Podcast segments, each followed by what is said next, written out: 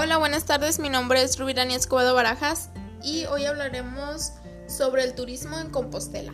En la época prehispánica, esta región estaba habitada por diversas etnias indígenas de origen náhuatl que pertenecían al señorío de Jalisco.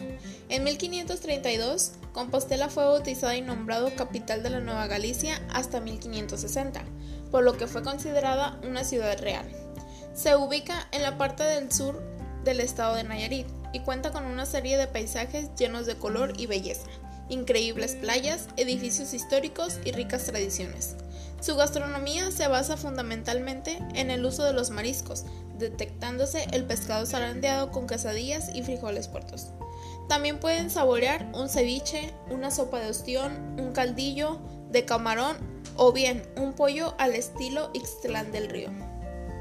Los atractivos en Compostela.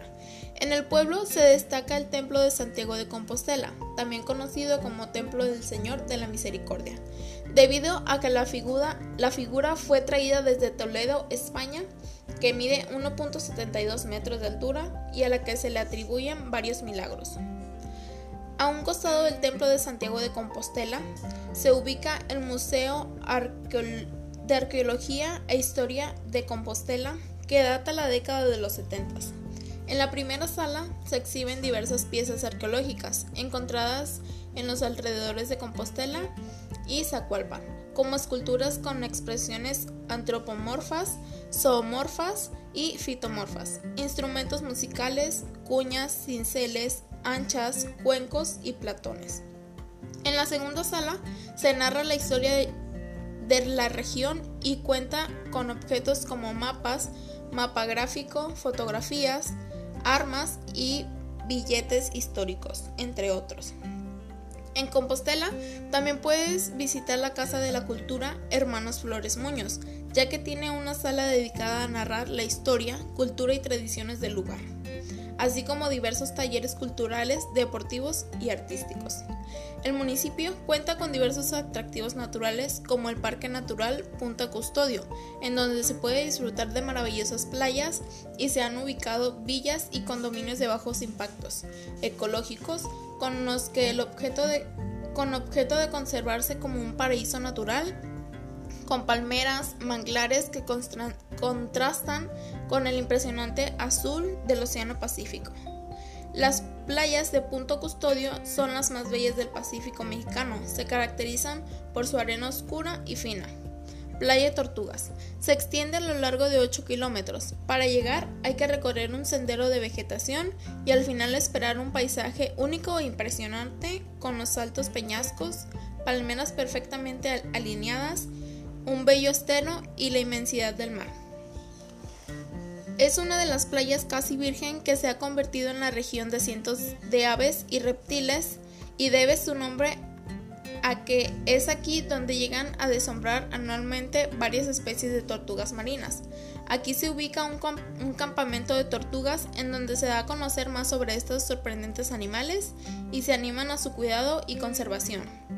Es además una de las mejores playas para, practicar surf y kayak. Playa Platanitos. Ubicada en, en la parte sur de Punta Custodio, con un oleaje tranquilo, es ideal para nadar y descansar. Se puede pescar, disfrutar deliciosos platillos como pargos o huachinango a la parrilla que se preparan en las palapas o ramadas a la orilla del mar. En la parte de Punta Custodio se ha formado una península caprichosa formada con rocosas. Este lugar es conocido como Isla Bonitas. Se encuentra en la parte del norte. Otros de los atractivos de esta zona son el jardín de colibríes, una especie de santuario para estas aves y el estero que, se le llama al hábitat natural de diversas variedades de aves, peces, crustáceos y reptiles.